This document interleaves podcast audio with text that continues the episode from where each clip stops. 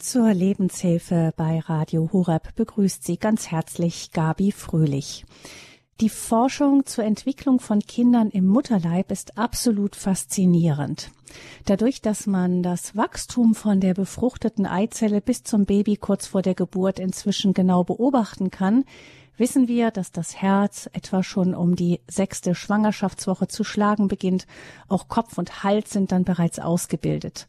In der achten Woche entwickelt sich schon langsam das Gehör und in der zehnten Woche sind alle Organe angelegt.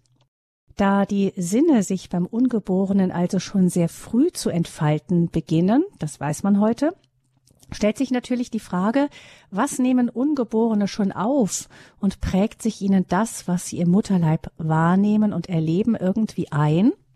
Genau mit dieser Frage beschäftigt sich seit Jahrzehnten der Psychoanalytiker und ärztliche Psychotherapeut Dr. Ludwig Janus. Er hat mehrere Bücher zu dem Thema geschrieben, unter anderem Der Seelenraum des Ungeborenen und war lange Jahre Präsident der Internationalen Gesellschaft für pränatale und perinatale Psychologie und Medizin. Im August haben wir bereits mit Dr. Janus über die Erkenntnisse der modernen Wissenschaft zum Thema psychische Entwicklung des Ungeborenen gesprochen. Das war am 23.08. Die Sendung können Sie gerne im Podcast von Radio Horeb nachhören. Dr. Janus ist eigentlich schon im Ruhestand. Ich sage eigentlich, weil er für sein Herzensthema auch weiterhin Ratsuchenden zur Verfügung steht. Auch heute wird er nach dieser Sendung eine Stunde lang noch für Sie, liebe Hörerinnen und Hörer, am Telefon zu sprechen sein. Heute hier in dieser Sendung Lebenshilfe sprechen wir mit Dr. Janus nun über die spannende Frage, kann es sein, dass manche unserer Verhaltensweisen oder Empfindungen schon von vorgeburtlichem Erleben geprägt sind? Und wenn ja, woran kann ich so etwas vielleicht erkennen? So begrüße ich Dr. Janus uns ganz herzlich, begrüße ich herzlich uns zugeschaltet aus Heidelberg. Herzlich willkommen. Ja, ich freue mich dabei zu sein. Mhm. Dr. Janus, noch mal kurz ähm, für den Anfang, für alle, die beim letzten Mal nicht dabei waren. Woher kommt Ihre Fest Faszination für die pränatale vorgeburtliche Psychologie? Sie sind ja sowas wie die Koryphäe bei uns in Deutschland zu dem Thema. Ja, es hat in der Psychotherapie eine Entwicklung gegeben im letzten Jahrhundert, dass Anfang des letzten Jahrhunderts man aufmerksam wurde, dass die Erfahrungen des Kindes für unser späteres Leben äh, wichtig sind und bedeutsam sein können. Und es auch wichtig ist, sich nachträglich mit diesen Kindheitserfahrungen, wenn es schwierige waren, zu beschäftigen. Und in der zweiten Hälfte des letzten Jahrhunderts hat man sich äh, damit beschäftigt, dass auch das Baby, die Babyerfahrungen eine Relevanz haben und in uns weiterleben und es wichtig ist, sich damit äh, zu beschäftigen und eben als eine Art Hintergrund, die, äh, äh Hintergrundstradition gibt es eben einige Psychotherapeuten, die sich äh, eben damit auch beschäftigt haben, wie die Erfahrungen vor der Geburt in uns äh, weiterleben. Insgesamt ist das aber noch ein neues Gebiet und ich freue mich sehr, dass äh, Radio Horeb äh, das thematisiert. Ja, das war ein sehr großer Nachhall noch zu der Sendung im August. Das ist auf ein großes Interesse gestoßen bei unseren Hörerinnen und Hörern. Wir wissen also, dass diese große ein, diese, dass diese, diese Entwicklung schon sehr früh beginnt, dass natürlich das Kind, wenn es ähm, das Gehör sich entwickelt, schon etwas hört oder wenn ähm, die Augen sich entwickeln, dass es auch etwas zu sehen beginnt. Vielleicht können Sie uns zu den Sinnen noch mal ganz kurz sagen, was hört ein Ungeborenes, wenn sich das Gehör entfaltet hat und wie, wie prägt es das, was es hört, zum Beispiel das Kleine auch? Ja, man nimmt an, also das Kind hört die Mutterstimme, aber es ist jetzt kein Fachmann für Sprachfachmann, aber die Tonalität der Sprache, die nimmt es voll auf. Also ist die deutsche Sprache hat eine ganz andere Klangwelt als die chinesische Sprache oder die norwegische Sprache und so weiter. Und das hat man äh, in der Weise getestet, dass man nach der Geburt den Kindern äh, Deutsch, Chinesisch, Norwegisch eben vorgespielt hat. Und wenn die Mutter eine Deutsche war, dann war, wurden die Kinder ganz lebendig, wenn, äh, wenn äh, eine deutsche Stimme kam. Und das konnte man, wenn man sogar quantifizieren, dass das Kind dann intensiver, wenn man, wenn es einen Schnuller hatte, dann intensiver an dem Schnuller sauchte, weil es so fasziniert war von der Stimme der Deutschen. Und das ist, gilt natürlich besonders für die Stimme der Mutter, aber es gilt eben auch für die Stimme einer Sprecherin, die aber die deutsche Sprache spricht.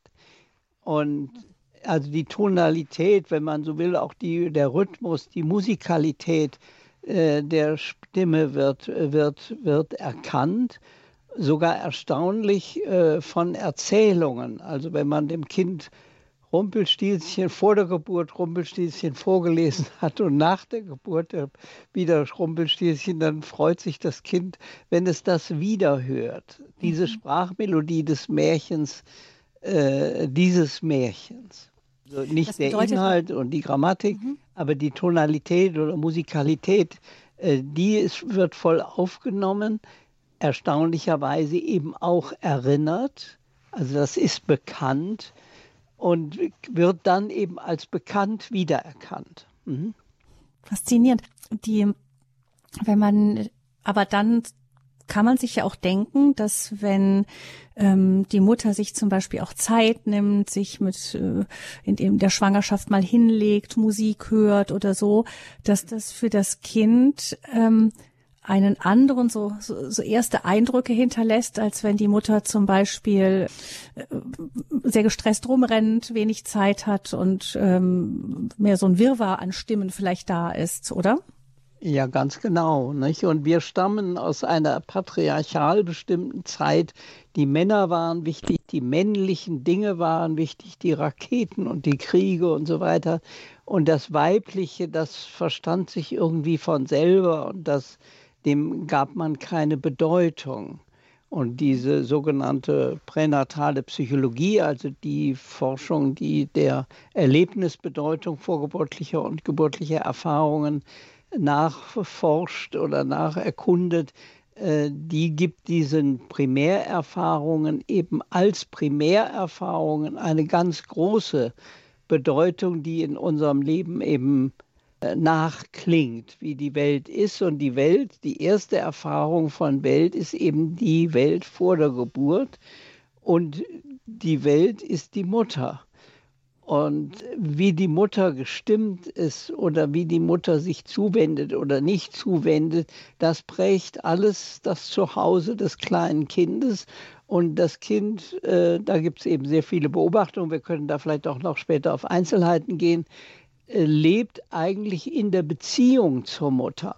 Es gibt also eine vorgeburtliche Beziehung. Und wenn die Mutter keine die Schwangerschaft unerwünscht ist oder die Mutter ganz eben in ihren Alltagssorgen gefangen ist und keine innerlich seine Zeit hat, dann äh, lebt das äh, Kind vor der Geburt in einer emotional und beziehungsmäßig kargen Welt. Wenn die Mutter sich Zeit nimmt, dann ist es wie, wie beim Baby auch. Dann freut sich das Baby und dann äh, entwickelt sich seine Lebendigkeit. Das ist dann eine ganz andere Welt. Also eine Ermutigung der Frauen und Mutter und Väter auch, sich Zeit zu nehmen für den Kontakt zu dem äh, Kind vor der Geburt. Wie man heute auch weiß, äh, dass für die Babys der Kontakt so wichtig ist. Früher hat man Babys einfach versorgt. Aber das hat sich völlig verändert und man weiß, das Kind ist, das Kind also nach der Geburt ist beziehungsbedürftig und eben auch vor der Geburt. Mhm. Ähm, in ein kleiner Exkurs dann eben äh, Themen wie zum Beispiel Leihmutterschaft, wo es ausdrücklich von erwünscht ist, dass die Mutter keine Beziehung aufbaut zu dem Kind, sind dann für diese erste Entwicklung eine glatte Katastrophe.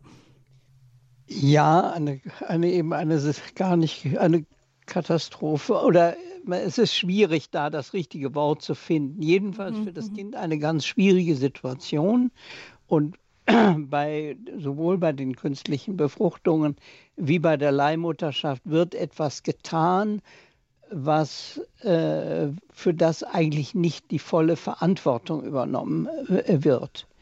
Niemand weiß bisher genau, wie schlimm oder wie weniger schlimm äh, das, äh, das ist. Jetzt, ich würde persönlich denken, Leihmutterschaft ist so problematisch, dass man das nicht machen sollte. Ich finde, äh, wir sollten da bescheiden sein und äh, das Mögliche tun, aber nicht das Unmögliche technisch möglich machen. Dann fehlt die, die, eigentlich die menschliche Seite. Es ist technisch, biologisch möglich, aber es ist nicht zu verantworten dem Kind gegenüber, diese Entfremdungen und Brüche in der Frühentwicklung zu ertragen oder als Lebensgrund zu haben. Nicht? Mhm.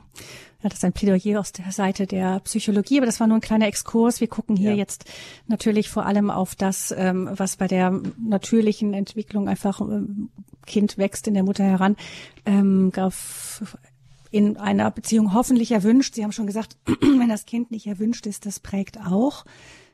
Das heißt, das Kind nimmt nicht nur über die Sinne wahr, sondern es spürt auch die Empfindungen der Mutter dazu. Genau, genau.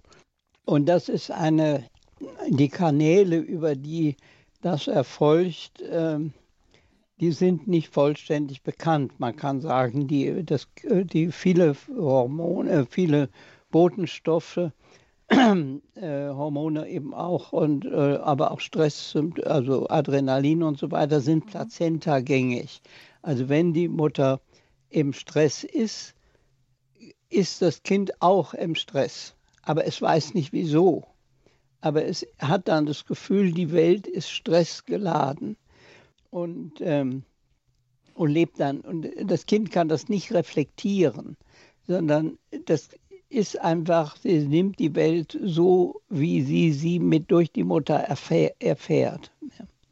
Und, aber es gibt auch eine Art intuitives Verstehen, was wir zwischen Menschen haben, ob wir spüren, ob jemand aversiv oder feindlich einem gegenüber äh, ist oder, äh, oder freundlich. Und das spüren ja auch Tiere. Also man, ähm, wenn man so Hund oder Katze spüren sofort, ob das Herrchen heute oder das Weibchen, mhm. äh, Frauchen heute gut gelaunt ist oder schlecht gelaunt ist, ob es jetzt also Gassi geht oder nicht Gassi geht. Äh, das spürt ein Hund äh, intuitiv. Die ganzen Kanäle, auf denen das geschieht, äh, die sind eben noch unzureichend erforscht. Hm, also auch das Kind nimmt nicht bewusst wahr, aber es wird von so einer Grundstimmung, einer Grundatmosphäre geprägt. Ganz genau. Wir gucken hier heute, man kann das, wie gesagt, das haben wir noch ein bisschen ausführlicher schon im August besprochen, gerne nachzuhören im Podcast von Radio Hureb, die Sendung vom 23.8.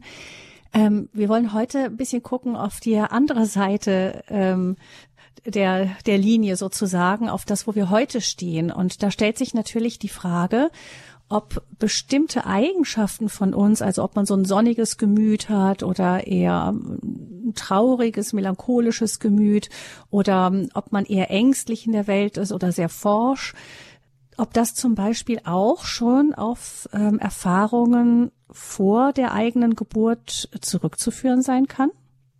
Ja, also das mit, mit Sicherheit. Also man kann das eben empirisch, also also diese dieses, ähm, vorgeburtliche Bedeutung vorgeburtlicher Erfahrung ist auf verschiedenen methodischen Ebenen erforscht worden. Die Hirnforschung sagt, die synaptischen Verschaltungen im Hirn finden statt je nach dem Milieu. Also die prägen gewissermaßen sind durchgeprägt durch das Milieu. Wenn die Mutter nur traurig ist, dann sind die Verschaltungen für, die, für Glücksgefühle eben nicht entwickelt. Möglicherweise können sie sich nach der Geburt entwickeln. Und die Stressforschung, das hatte ich ja eben schon gesagt, wie der prägend ist. Es ist aber auch wichtig zu sehen, das Kind ist von Anfang an eine, eine Persönlichkeit. Man hat gesagt, the fetus as a personality. Also es ist auch ein eigenes Wesen, das auf, mit seiner Eigenheit, auf die Eigenheit der Mutter reagiert. Also es kann durchaus sein, dass die Mutter ist jetzt traurig, dass das Kind seine äh, Vitalität und Lebendigkeit dagegen entwickelt. Also man kann, es ist nicht einfach nur eine Prägung, sondern eine Wechselwirkung. Also es ist nicht so auf Knopfdruck das, das, sozusagen, das, wenn das und das passiert, kommt das und das am Ende dabei genau, raus, sondern da äh, treffen äh, zwei Personen aufeinander. Sind von, von Anfang an zwei Elementarwesen. Und das Kind, äh, wenn die Mutter in einer bestimmten Verfassung ist, äh, beeinflusst das das Kind, aber das Kind reagiert auch mit seinen Möglichkeiten auf diese Verfassung. Also dass ähm, ein, äh, ein Kind in einer äh, bedrohlichen Situation dann äh, sich äh, oder die Mutter fühlt sich in einer bedrohlichen, das kann sich übertragen, das, man kann das eben nicht äh, eins zu eins sagen, es kann sich übertragen, es kann aber Gegenkräfte auch entwickeln und eine enorme Energie entwickeln, schwierige oder bedrohliche Situationen zu, denen zu begegnen und die zu überwinden. Also beide Richtungen sind möglich, die Prägung und aber auch immer die Gegenreaktion. Ne? Das heißt, das ist ein komplexes Miteinander.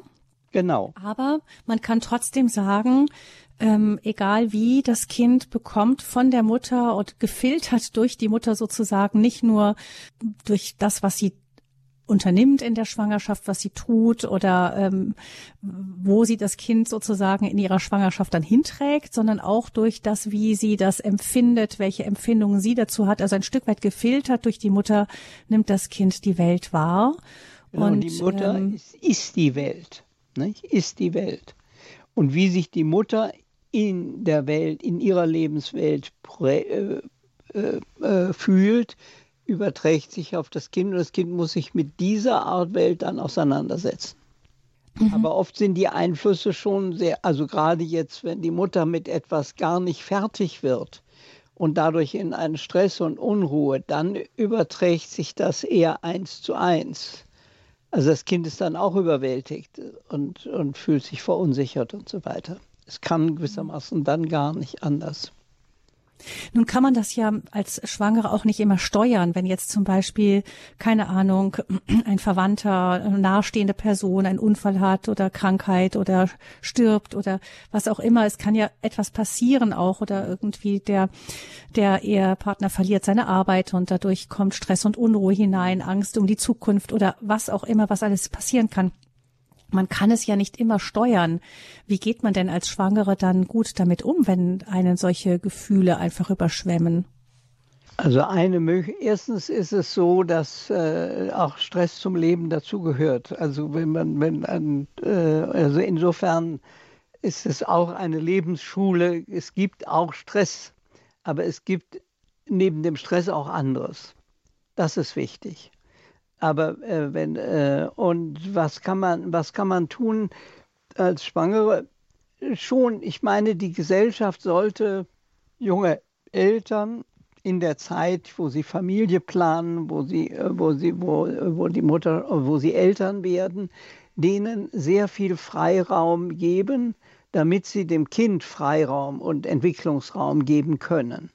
Oft ist es ja so, dass gerade äh, junge junge Eltern gewissermaßen eben äh, am Anfang ihres Lebens stehen und dann in, in, in, von Natur her so ein bisschen oder von unseren gesellschaftlichen Bedingungen her so ein, Stück weit in Stress sind. Und jetzt, also was, was kann äh, die Mutter jetzt konkret tun in so einer Situation? Gewissermaßen innerlich dem Kind sagen, das hat jetzt, also mein Chef hat mich jetzt äh, schlecht behandelt und das regt mich sehr auf, aber das hat mit dir nichts zu tun. Also so ein, ein innerliches Gespräch mit dem Kind. Das ist, äh, da ist es auch so, dass gewissermaßen die Grammatik und so weiter, die Logik und so weiter vom Kind nicht erfasst wird.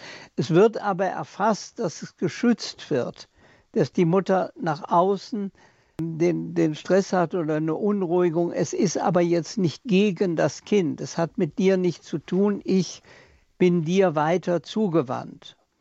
Und wir haben eben, weil, weil diese vorgeburtliche Zeit so, so bedeutsam ist, äh, haben zwei ungarische Analytiker eine Methode entwickelt, die Mutter in der vorgeburtlichen Beziehung zu unterstützen. Und äh, wenn ich das jetzt so gesagt habe, wie eben beziehe ich mich auf die Erfahrungen in dieser Förderung der vor, vorgeburtlichen Mutter-Kind-Beziehung, Äh, das nennt sich Bindungsanalyse. Es gibt da auch eine Webseite bindungsanalyse.da und Bücher dazu. Äh, und .da, ja? Äh, de, Entschuldigung, Bindungsanalyse mhm. und dann .de. Und okay. so und äh, da, da wird das beschrieben und so weiter. Und äh, da gibt es eben diese Erfahrung, wenn die Mutter so ein inneres Gespräch, die emotionale Botschaft kriegt das Kind, kriegt das Kind mit. Dass es nicht gegen ist, sondern gegen, äh, gegen das Kind gerichtet ist, sondern äh, die Sache sich auf den Chef bezieht oder, oder auf den Ehemann oder was auch immer. Nicht? Oder die eigene Mutter. Dialog. Die hm, eigene Mutter. Das ist eine, mhm. eine sehr bedeutsame Sache oder Beobachtung. Sowohl für, also für die Mutter, das erste Kind bedeutet für die Frau, es wird auf einmal, sie wird von der Tochter, wird sie zur Mutter als richtiger ein Identitätswechsel. Und für den Vater ist es dasselbe, vom Sohn zum Vater, falls er das besser ist, wenn er es schon vorher ist. Aber die, die, die Elternschaft ist eine Art Erwachsenwerden auch, dass man wirklich erwachsen ist. Und äh, da haben, sind eben Beobachtungen im Rahmen dieser Förderung der vorgeburtlichen Mutter-Kind-Beziehung, dass manche Frauen noch ganz mit ihrer Mutter verbunden sind, dass sie vielleicht jeden Tag anrufen, was soll ich kochen oder wie geht denn dieses Rezept und was meinst du dazu und so weiter und dass sie noch gar nicht bei ihrem Kind sind. Also dass die Mutter, die gewissermaßen äh, mit ihrem Mann wirklich eine Familie gründen will und auch Kinder will, sich dann wirklich dem Kind zuwendet und nicht dauernd mit ihrer Mutter beschäftigt ist. Aber die Mutter, die eigentlich biologisch Mutter wird, aber eigentlich noch eine Tochter ist, die ist dann, ähm, ähm, äh, dann nicht beim Kind. Und dass das Kind das spürt. Und da gibt es ein Buch von einer Sabine Schlotz, Bauchgeflüster. Also die mhm. Beobachtung, im Rahmen dieser sogenannten Bindungsanalyse ist eben, es besteht vor der Geburt eine innige, emotionale, empfindungsmäßige Beziehung. Und das Kind spürt das. Und eine Intervention von einem solch einer Begleit, eines Begleiters oder einer Begleiterin der Schwangerschaft kann dann eben sein, willst du die Tochter deiner Mutter bleiben oder willst du die Mutter deiner Tochter oder deines Sohnes werden. Und diese Intervention, also dass man das Verhältnis da anspricht, kann sehr hilfreich sein.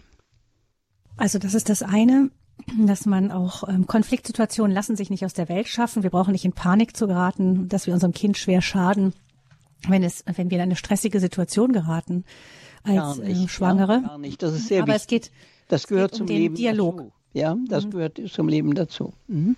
Es geht um diesen ganz frühen Dialog schon. Mhm. Ähm, Oder eben die ja. verzweifelte Situation einer Mutter. Ja, dass sie in der Dauerverzweiflung ist, weil es der falsche Mann ist, der falsche, die falsche Zeit oder äh, und so weiter. Das ist das Schwierige. Die Situ äh, schwierige Situationen, die kommen im Leben vor und die kommen in der Schwangerschaft vor und so weiter, die gehören zum Leben dazu, weil es dann immer auch die andere Seite gibt. Nicht?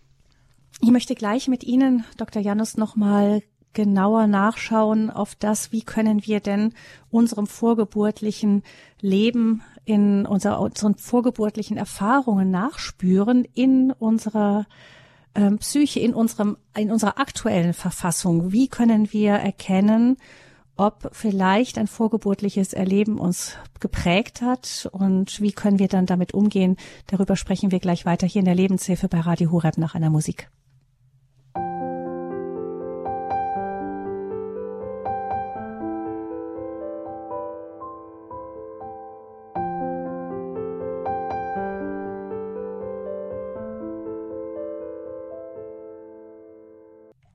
Die Lebenshilfe bei Radio Hureb, die Seele des Ungeborenen, Spuren von vorgeburtlichem Erleben in unserer Psyche, das ist unser Thema und unser Gast ist der Therapeut und Autor, Psychoanalytiker Dr. Ludwig Janus, der sich viele, viele Berufsjahre lang mit dem Thema pränatale Psychologie beschäftigt hat. Also wir haben erfahren von Dr. Janus, dass es also klar ist, es wir, die Seele, auch die Psyche prägt sich schon, bildet sich aus schon vor der Geburt und ganz wesentlich ist es dabei, wie das Kind die Welt vermittelt durch die Mutter erlebt. Einmal über die Zeit, die sie sich auch für das Kind nimmt, den frühen Dialog, mit dem sie in das Kind eintritt, aber auch durch die Gefühlslagen, ähm, die sie dem Kind auch über die Hormone und alles Mögliche vermittelt. Das ist inzwischen in der Forschung klar, das ist bekannt. Wir wollen heute nochmal speziell auf die Frage gucken, wie können wir denn vielleicht erkennen, ob uns selbst ein vorgeburtliches Erleben nachhaltig geprägt hat? Woran könnte man das vielleicht erkennen? Ich möchte Sie, liebe Hörerinnen und Hörer, auch mit einbeziehen in diese Sendung, auch mit Ihren vielleicht auch konkreten Fragen, die solch ein Thema immer auch greifbar und lebendig machen. Sie können gerne anrufen unter 089 517 008 008. Die Nummer zur Sendung Die Seele des Ungeborenen Spuren von vorgeburtlichem Erleben unserer Psyche mit Dr. Ludwig Janus ist die Nummer 089 517 008 008. Dr. Janus, ich kann mir vorstellen, dass Sie im Zuge Ihrer ähm, Psychoanalyse und auch Ihrer, Ihrer Forschungen zu dem Thema auch bei sich nachgeschaut haben, sich gefragt haben, kann es sein, dass ich auch vielleicht durch das ähm, geprägt bin, was meine Mutter erlebt hat in der Zeit, in der sie mit mir schwanger war. Sie sind ja in einer ähm, schon in einer Zeit geboren, die auch unruhig war. Kann man das festmachen, gerade auch in ihrer Generation, dass irgendwie ähm, dass irgendwie zum Beispiel Kriegserlebnisse oder Nachkriegserlebnisse ähm, die Kinder auch schon vor der Geburt geprägt haben?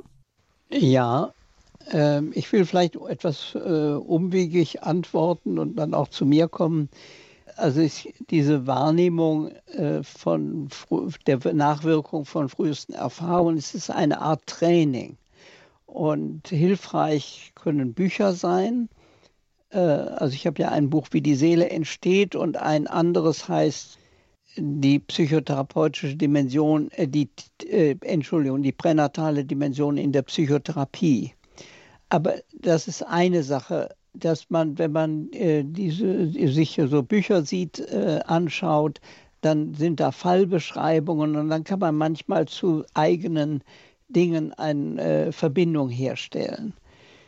Äh, besonders gilt das, äh, was ja häufig der Fall ist heute, dass die Geburt durch Interventionen geprägt ist, also Kaiserschnitt und Zange oder Sauchglocke und so weiter. Auch das können sehr prägende Erfahrungen sein. Und da gibt es ein Buch von einem William Emerson, äh, einfach Geburtstrauma heißt das Buch.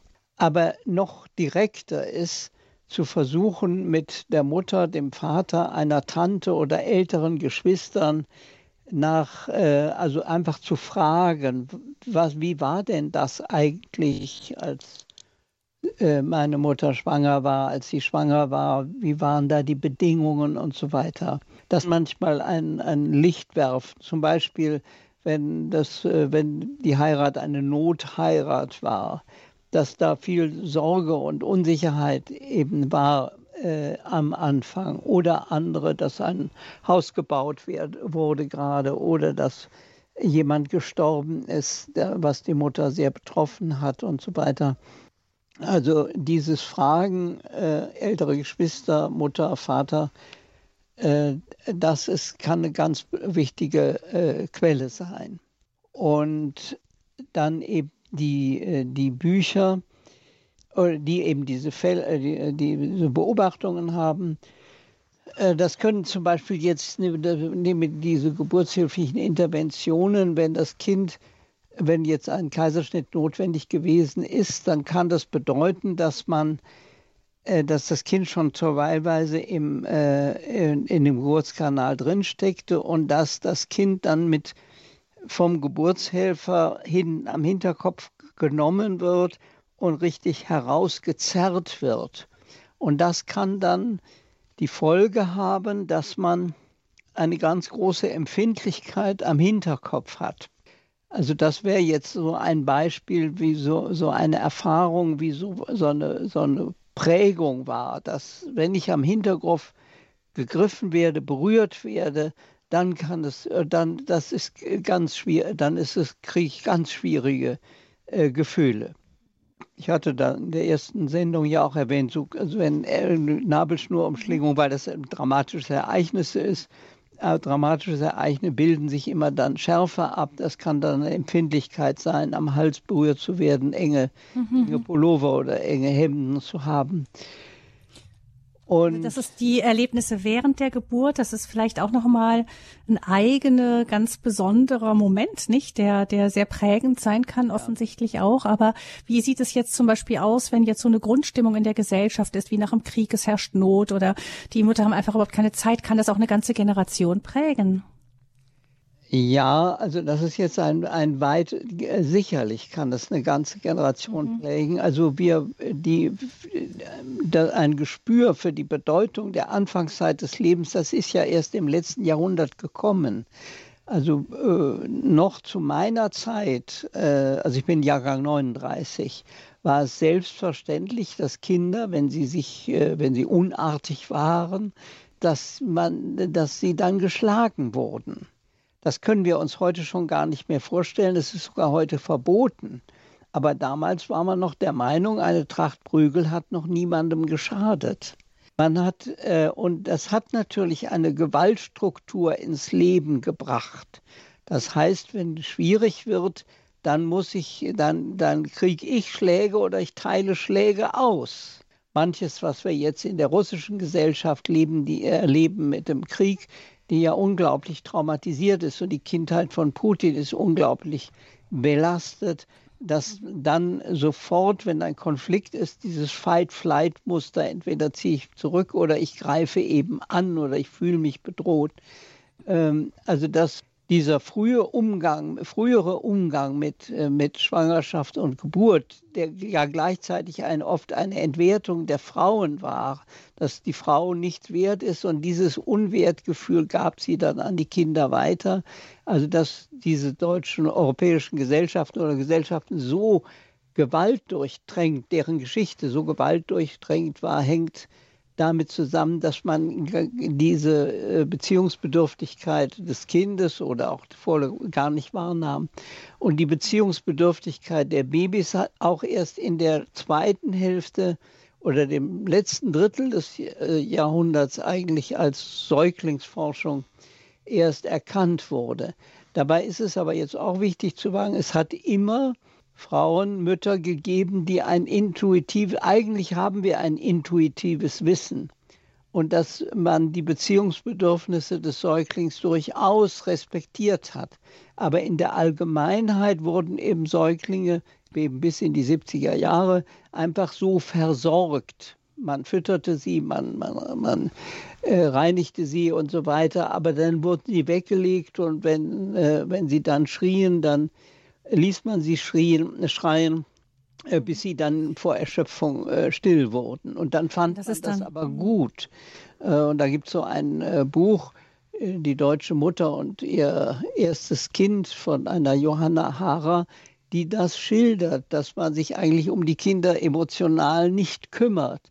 Und das hat natürlich äh, ganz tiefe Prägungen auf die Gesellschaften gehabt. Also vieles von der Einfühlungslosigkeit der Nazizeit und auch in früheren Gesellschaften die Leibeigenschaft und, und so weiter, Sklaverei und so weiter, äh, hängt mit, mit so einem Defizit an primärer Bezogenheit, primären Beziehungs- und Einfühlungserfahrungen zusammen.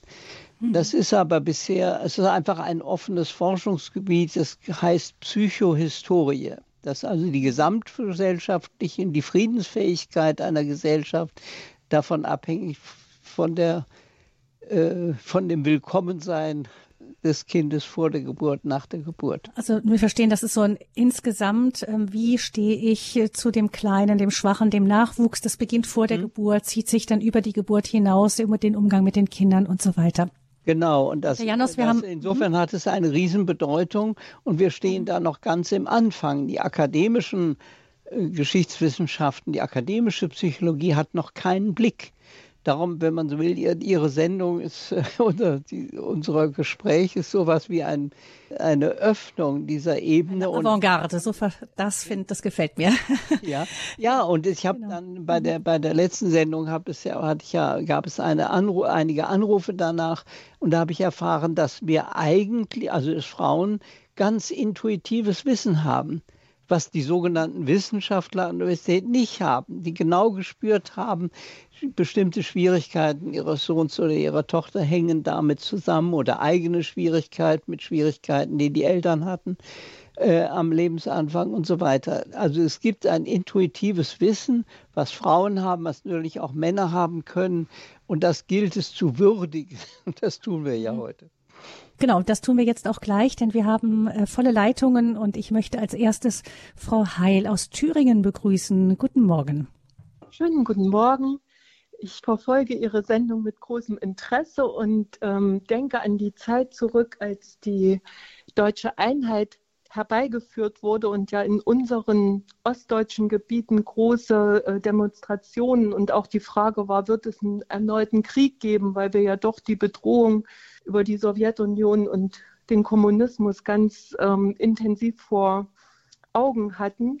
Und in dieser Zeit ist meine Beobachtung, dass Kinder dieses Jahrgangs 90, die, wo die Mütter eben 89 schwanger waren, oftmals große Probleme haben, nicht so den Weg ins Leben gefunden haben, kann das auch wiederum mit den vorgeburtlichen Erfahrungen dieser ganz speziellen Zeit zusammenhängen. Und wie hilft man solchen jetzt jungen Erwachsenen? Äh, das, ja, das kann ich nur Ja sagen. Es, es, es kann zusammenhängen.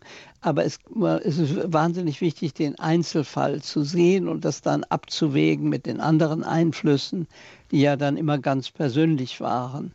Aber das, das Neue ist ja, dass wir das heute reflektieren können. Also es gibt heute Tagungen über, wenn man so will, noch dramatischere Situationen des Zweiten Weltkrieges, die Kriegskinder oder Kriegsenkel, in denen das Unglück und die Verzweiflung und den Schrecken der Eltern dann quasi unbewusst weiterlebt, dass man dann Tagungen dazu gemacht hat oder Bücher gibt es auch dazu, dass man sich damit auseinandersetzen kann. Es gibt jetzt ein neues Buch von einer Miriam Gebhardt, wie die Erfahrungen unserer Eltern in uns weiterleben oder unserer, nach, unserer Kriegseltern in und den Nachkriegskindern äh, weiterleben.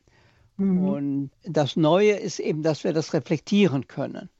Während mhm. es früher ja war, es wurde dann einfach der ein, auf den einen Krieg, wie wir das erlebt haben mit dem Ersten Weltkrieg, die Leute, die im Ersten Weltkrieg äh, geboren waren, waren die Krieger des Zweiten Weltkrieges. Also in einer unheilvollen Weise das weitergegeben wird und es so bedeutsam, dann das zu reflektieren, sich damit auseinanderzusetzen, das zuzuordnen. Und es ist eben das Unglück der Eltern gewesen, aber nicht mein Unglück. Ein Gefühl, jetzt die vielen Flüchtlinge, äh, die Fluchtbewegung damals nach dem, äh, nach dem Zweiten Weltkrieg, dass viele äh, Menschen ihre Heimat verloren haben, dass dann in den Kindern ein Gefühl hat von Heimatlosigkeit. Das ist aber eigentlich die, die Gefühle der Eltern die eigentlich sich dann hier im Westen eine neue Heimat aufgebaut haben. Aber das Kind hat es noch das Gefühl der Eltern der, Heim, der verlorenen Heimat. Mhm. Also es ist ein eine, ganz weites ja. Feld, was man dann jetzt zu der konkreten Frage so im Familienbereich besprechen kann. Wie war das denn damals? Also, dass man das nicht nur versucht, von sich allein zu ergründen, sondern im Wechselgespräch mit Menschen, die mhm. da in der gleichen Situation waren. Ja, ja, vielen Dank. Und welche Rolle spielt in diesem Fall dann auch ähm, der Bezug zum Glauben, zum Vertrauen auf Gott? Denn ähm, das ist mir immer bei Maria auch deutlich, dass sie ja auch mit ihren Schwierigkeiten dann immer wieder zu Gott geht, bis hin eben zu ihrer Schwägerin Elisabeth mhm. und ähm, ja. dort auch Trost und Hilfe findet. Ja. Wie wirkt sich das ähm, für die ungeborenen Kinder aus? Also da, ja, und das kann natürlich dann sehr hilfreich sein, wenn die Mutter sich getröstet fühlt und diesen Trost als Kind weitergeben kann. Ja, das, das ist ein schönes Bild, das wir in der Adventszeit ja jetzt. Obwohl die Situation schwierig ist, das Kind trotzdem weiter äh, weiter äh, willkommen ist. Also das wäre ja für die Mutter in der Wendezeit, hätte sie sagen müssen, mein liebes Kind, mir geht gesellschaftlich einiges durcheinander, aber das geht, richtet sich nicht gegen dich. Du bist weiter willkommen und wir werden das schon, und ich mit deinem Vater zusammen werden wir das schon schaffen, dir eine gute, gutes Willkommen Ankunft in der Welt zu schaffen. Mhm.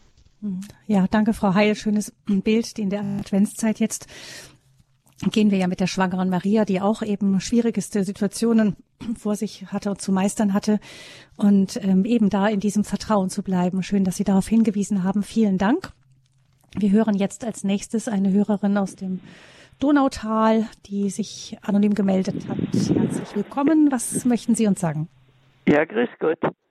Äh, ich möchte fragen, ich war also Krieg, ich war 42 geboren aber ich war ein willkommenes Kind und jetzt wollte ich fragen, wie ist das? Ich habe Augenprobleme und man sagt es, es würde kommen von der Zeit, von der Empfängnis in den Mutterleib, würde das schon äh, programmiert sein. Aber warum und weshalb?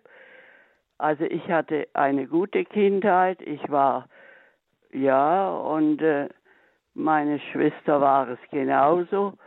Äh, sie war nach dem Krieg geboren. Äh, sie hatte das Problem auch, aber nicht so stark wie ich. Ich habe das Pigment und jetzt frage ich mich, was und woher und was kann man dagegen tun? Hm, das ist vielleicht. Also so wie Sie es jetzt erzählen, würde ich jetzt keinen Zusammenhang vermuten.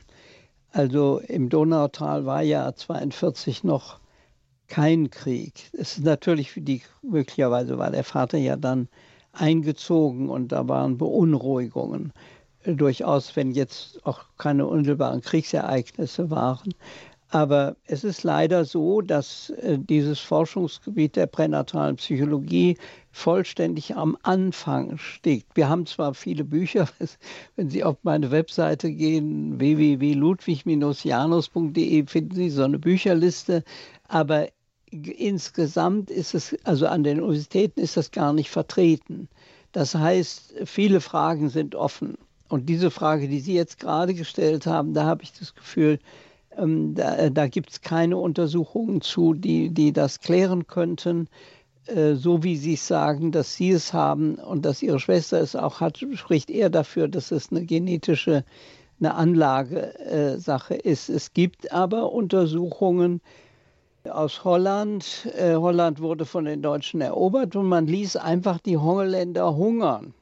Das können wir uns auch gar nicht mehr vorstellen, dass wir so eine Nation waren, die derartig schreckliche Dinge da äh, getan hat. Und dann hungerten natürlich auch die äh, Kinder vor der Geburt mit. Und diese Kinder hat man untersucht.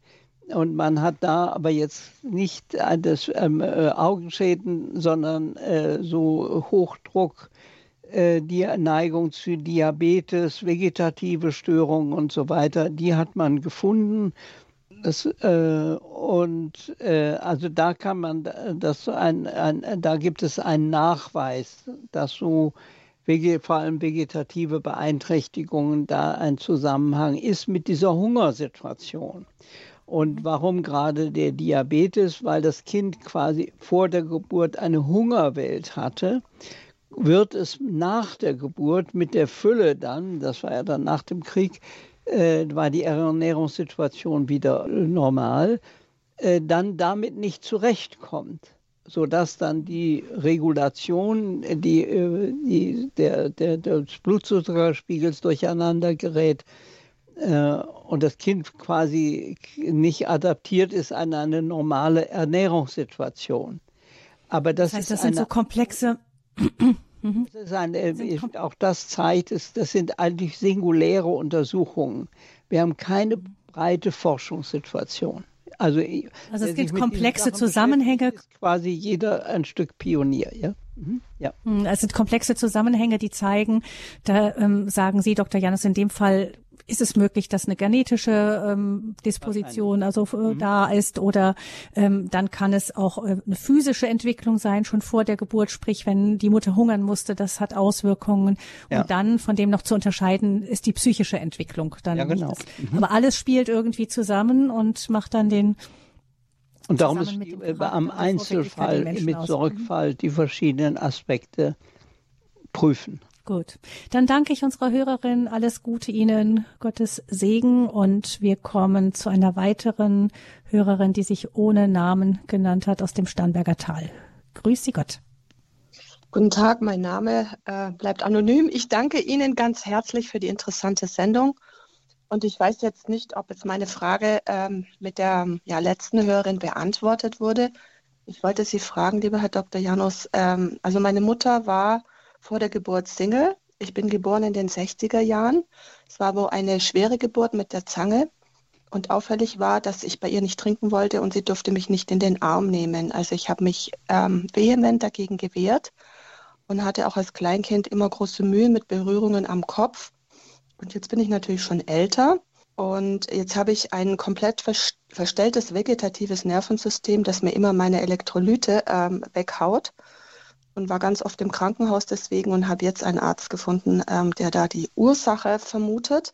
Jetzt ist meine Frage an Sie. A, äh, kann sozusagen diese Ablehnung der Mutter ähm, also vorgeburtlich entstanden sein? Und B, dieses Fight- und Flight-Muster, ähm, das mir jetzt mein vegetatives Nervensystem ähm, durcheinander wirft, ja, welchen Ansatz halten Sie als Arzt dafür sinnvoll? Ja, also zuerst würde ich sagen, ihr, ihr Fall oder Schicksal äh, zeigt alles das, was, was die pränatale Psychologie auch an Beobachtungen hat an anderen Fällen. Also dass äh, durch diese besondere Situation ihrer Mutter quasi die, die, diese spontane Zuwendung oder die, die Beziehung gestört war und sie gewissermaßen dann ihre Mutter, wenn man möglicherweise, dass ihre Mutter sie, die Schwangerschaft vorher ambivalent war oder abgelehnt hat und dass sie dann die Mutter abgelehnt hat oder eine Schwierigkeit hatten, zu ihr in Kontakt zu kommen. Dann die schwierige Geburt, das wäre eben der Fall des, äh, was man so Geburtstrauma oder traumatische Belastung der Geburt. Und da ist eben dieses Buch äh, Geburtstrauma von dem genannten Emerson, E-M-I-R-S-O-N, Geburtstrauma sehr hilfreich, weil da sehr viele Fälle dann beschrieben worden sind, zum Beispiel jetzt, was typische Nachwirkungen sind. Jetzt, was soll man tun? Ich meine, dass es hilfreich ist, das, diese, aber Sie haben das eigentlich schon getan, das alles zu reflektieren, durch, äh, in Beziehung zu setzen, möglicherweise auch noch, wie, wie weit das jetzt möglich ist, mit Ihrer Mutter oder mit einer Tante oder älteren Geschwistern, diese Situation also zu rekonstruieren und die Not die, in der sie da bei der Geburt waren, nachträglich nachzufühlen.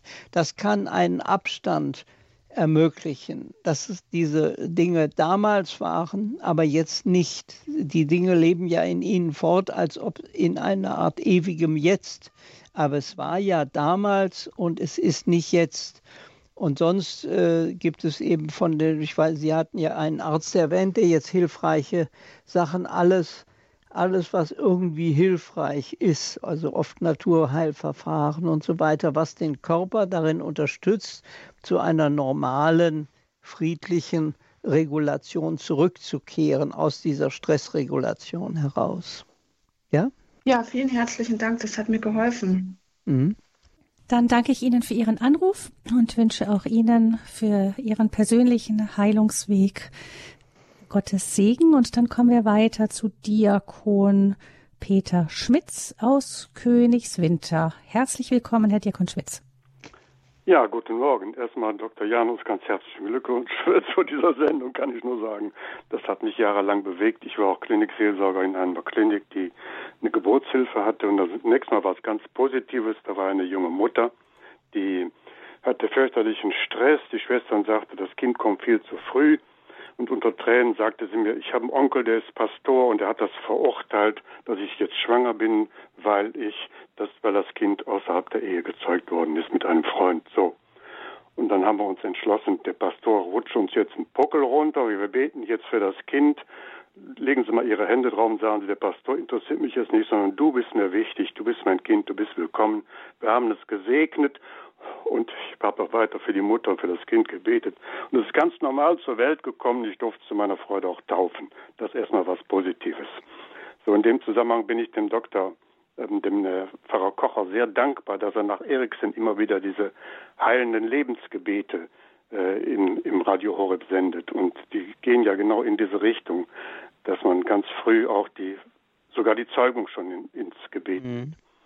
So, und dann habe ich jetzt eine Frage. Ich habe im Freundeskreis was Schreckliches, ein Patenkind, der hat sich das Leben genommen, ist ins Wasser gegangen und der Vater ist bereits von der Rheinbrücke gesprungen, der ist aber gerettet worden.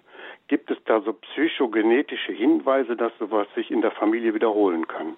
Ja, also ich möchte zuerst sagen, Sie haben ja da intuitiv genau das Richtige gemacht, indem Sie, äh, was ich ja vorher schon erwähnt hatte, ja. äh, wir kümmern uns nicht über die Dinge, die schwierig sind, sondern du bist willkommen und, und so genau. weiter. Ja, und dass, sie, und dass das wirksam ist, also erstaunlich wirksam. Da gibt es eben, und das, zu der zweiten oder zu der letzten Frage, wäre eben, äh, es gibt sehr viel mehr, das nennt sich transgenerationale Weitergabe. Also Erfahrungen, die die Eltern haben oder die Großeltern, gehen an die, die, äh, die Kinder und die äh, Kindeskinder, also die Enkel weiter in einer ähm, ja, eigentlich überraschenden Intensität und äh, äh, ja, oft dann eben in solchen Fällen verhängnisvollen Intensität. Es gibt da, also es gibt sehr viele Beobachtungen in der, in der Psychotherapie in den letzten Jahren unter diesem Titel transgenerationale Weitergabe von Erfahrungen. Das läuft eben unbewusst. Und die Emotionalität der Mutter, des Vaters teilt sich dem Kind ja in den, wir fangen ja erst im dritten Lebensjahr an zu sprechen, teilt sich dem Kind eben mit und hat dann, prägt unsere Erfahrung, trägt unsere Art mit Leben umzugehen. Und es gibt dazu eben auch auf der Tier, also Tierforschung, äh, Forschungen, ähm, Beweise, dass es das gibt. In einer erstaunlichen Weise fand ich, wenn man eine Mäuse-Großmutter eine Stunde lang fesselt, hat noch die Enkelin oder Urenkelin eine Fesselungsangst. Ja. Also in einer ganz erstaunlichen Weise haben solche eben Lebensmuster, äh, werden die weitergegeben. Bei den Griechen war das ja, dass, sie, äh, dass auch die Probleme in diesen Göttergeschlechtern immer über mehrere Generationen weitergegeben wurden. Das ist, könnte man sagen, ist die Intuition äh, äh, eben auch dort gewesen, dass es solche eine so Weitergabe gibt. Auch damit kann man sich auseinandersetzen. Konkret ist das für Frauen wichtig. Die Art, wie die Mutter zur Welt gekommen ist, kann die Art prägen, wie eine Frau selber in, in ihr Gebären geht. Also wenn die Mutter mit Kaiserschnitt eine Kaiserschnitterfahrung hatte, dann kann sich das sehr tief mitteilen, dass dann ja. die Frau, äh, die werdende Mutter quasi in eine Art Wiederholung äh, gerät bei der Geburt und dann auch irgendwie innerlich aufgibt und nicht die Kraft zum Gebären hat, sondern denkt, äh, sondern eigentlich das Muster der Mutter. Oft geht das dann bis zur Großmutter und Urgroßmutter weiter. Und das Neue ist und das Wichtige ist, dass man es reflektieren kann. Dass man sich über diese, wie bin ich zur Welt gekommen? Wie hat mich das mit meiner Mutter oder Großmutter, wie ist meine Mutter schon geprägt worden? Wir können ja so ein, zwei Generationen können wir ja überblicken. und, äh, und dem dann nachsinnen, nachsondieren. Immer dann würde ich auch dann immer wieder Verwandte fragen, ältere Geschwister fragen und so weiter, dass man, und man kann dann, kann man manchmal einen Gewinn äh, plötzlich, ah, jetzt wird dann, kann dann so ein Muster klar werden, ja. Mhm. Ist da dieses Familienstelling nach Hellinger eine Hilfe? Das kann eine Hilfe sein, also da kommen ja oft ganz überraschende äh, Evidenz. Ja, ich habe es einmal an der Universität Innsbruck mitgemacht mit dem Professor Maar aus Würzburg. Der hatte, glaube ich, ja. das Institut für systemische Familientherapie. Ja, genau. Also da, da war ich total erstaunt, was ganz überraschende Möglichkeiten. Es gibt in München Rollenspiel auch immer Ruppert, Informationen hervorbrachten. Ja, der, der Dr. Ruppert, der auch Bücher geschrieben hat, in diesen diese Aufstellungen machen etwas zugänglich, äh, von den frühen Erfahrungen und zwar deshalb, weil die frühen Erfahrungen sind szenisch. Während wir, wenn wir jetzt sprechen können und so uns, wenn man es will, ich-mäßig organisieren, äh, äh, wenn man will, schaffen wir Ordnung in der Welt. Aber das Kind erlebt in Szenen und diese Aufstellungen, auch das Psychodrama und so weiter, kann sehr hilfreich sein, an diese ganz frühen Sachen heranzukommen, weil es das szenische Erleben wiederbelebt. Mhm. Ja, danke schön, Herr Schmitz, für diesen Hinweis. Es gibt da also verschiedene psychotherapeutische Methoden, wenn ich es richtig mhm. weiß. Hängt da auch immer sehr viel von demjenigen ab, der es begleitet und wie es begleitet genau. wird. Ich ganz weiß genau. da durchaus Menschen, die ganz positive Erfahrungen berichten und andere, die, die extrem negative Erfahrungen auch hatten. Also da muss man dann wahrscheinlich genauer hinschauen, auch wer es genau wie macht. Das nur ja, und es ist wichtig, äh, besteht dann die Möglichkeit, das zu verarbeiten. Man kann ja. da intuitive mhm. Einsichten gewinnen, aber es ist wichtig, dass man Hilfe braucht äh, oder Unterstützung beim Verarbeiten.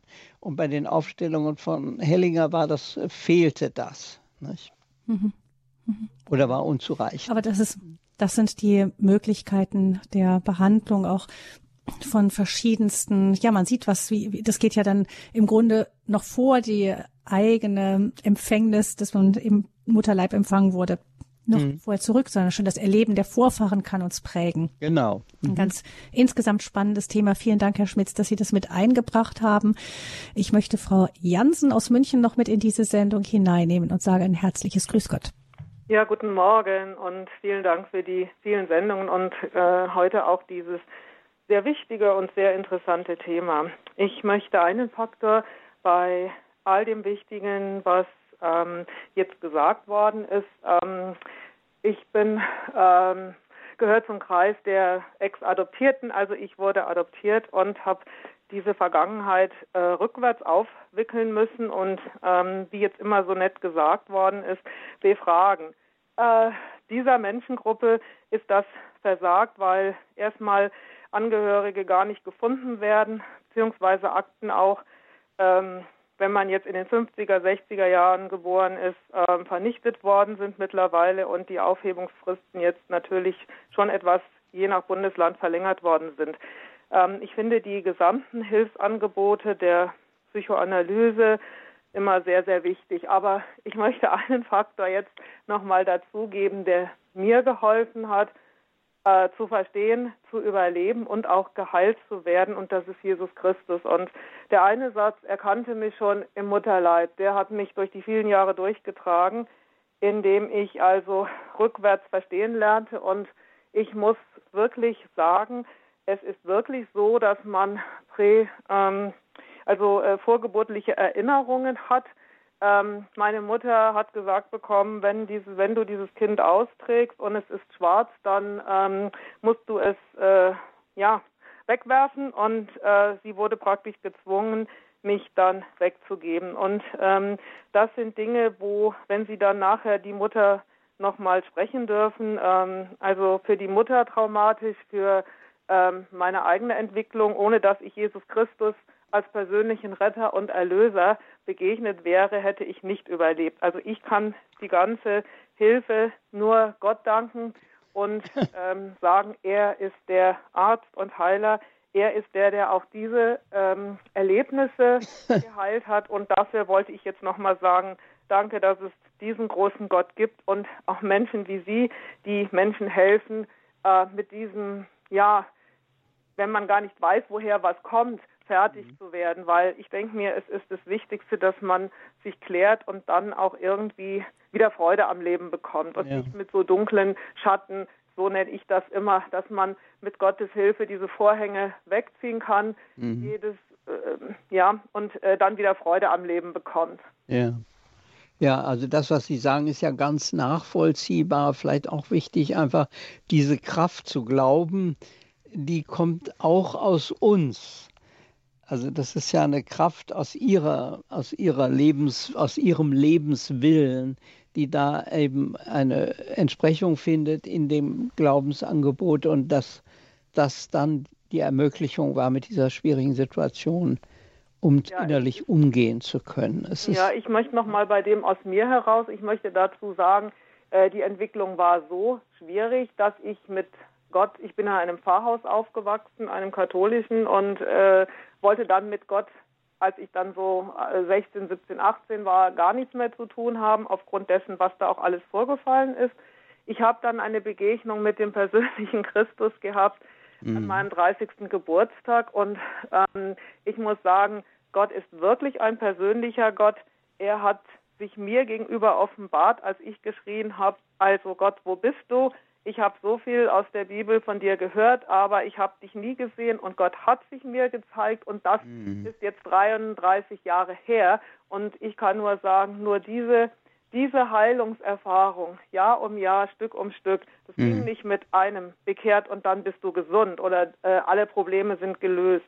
Mhm. Ich habe erst vor fünf Jahren den leiblichen Vater aufdecken können. Ich habe, oh ja. die, also es ist wirklich nur mit Gott ähm, auch, ich bin auch für die Wissenschaft sehr, sehr dankbar. Ich denke mir nur, vor dieser ganzen Klammer des, der gesamten Wissenschaft muss das Kreuz stehen. Und das ist Jesus Christus mit der Wissenschaft.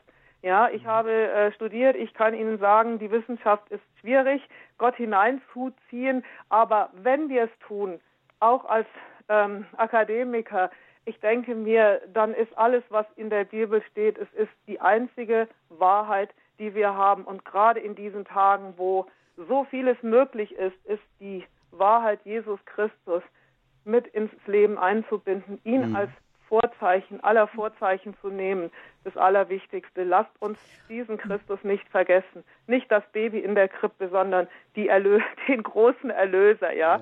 ja, ja danke sehr. Ja. Frau Jansen, Frau Jansen, ich möchte es gerne gerne einfach so stehen lassen. Danke Wunderschön, dass Sie es mit eingebracht haben. Genau, das sagen wir. Das ist ja wie bei Mutter und Kind. Es ist nicht so, dass ähm, alles aus einer Richtung ausgeht oder alles aus der anderen. Es sind zwei Personen, die zusammenkommen und genau, ähm, die zueinander finden. Wunderbar. Genau, wunderbar. Vielen herzlichen Vielen Dank, Dank für Ihre Sendung und für die wunderbaren äh, Referenten. Vielen Dank dafür, ja.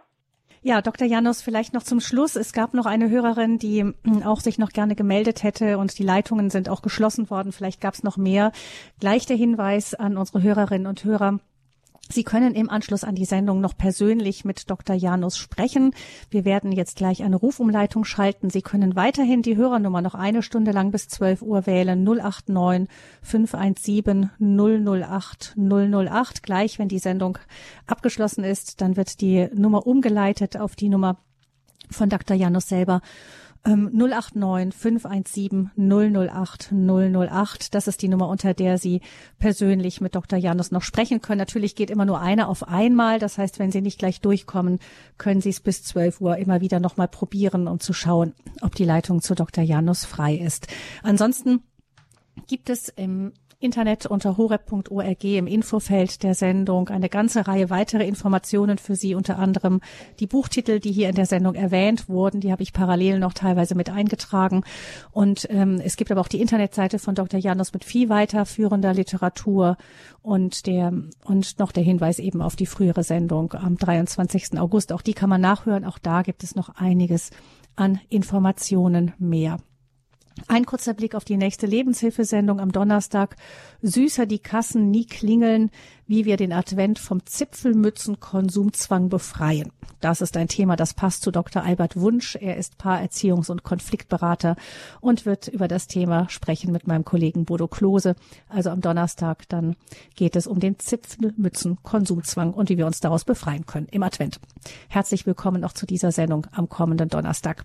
Dr. Janus, vielen, vielen herzlichen Dank, dass Sie uns von diesem Thema, man spürt, dass Sie wirklich dafür brennen und dass es Ihnen wirklich auch ganz wichtig ist, eben dieses Weibliche wieder in der Gesellschaft, diese weibliche Intuition. Sie sagen, viele Frauen wissen das eigentlich. Sie spüren das intuitiv dass sie eine Beziehung zu diesem Kind haben und auch wie es dem Kind geht. Wir müssen dem ganzen Raum geben, um, ähm, um dem nachspüren zu können, um dahin hören zu können und in Beziehungen gehen zu können. Beziehung braucht Zeit und sie braucht es auch Zeit vor der Geburt. Das nehmen wir mit aus dieser Sendung, freuen uns, wenn Sie, wir Sie im neuen Jahr vielleicht auch mal wieder hören und wünschen Ihnen von Herzen alles, alles Gute und auch eine schöne und gesegnete Adventszeit. Vielen Dank, Dr. Janus. Ja, vielen Dank auch an Sie und auch alles Gute, ja? Ja, danke schön. Gabi Fröhlich verabschiedet sich und wünscht Ihnen, liebe Hörerinnen und Hörer, noch einen schönen weiteren Dienstag.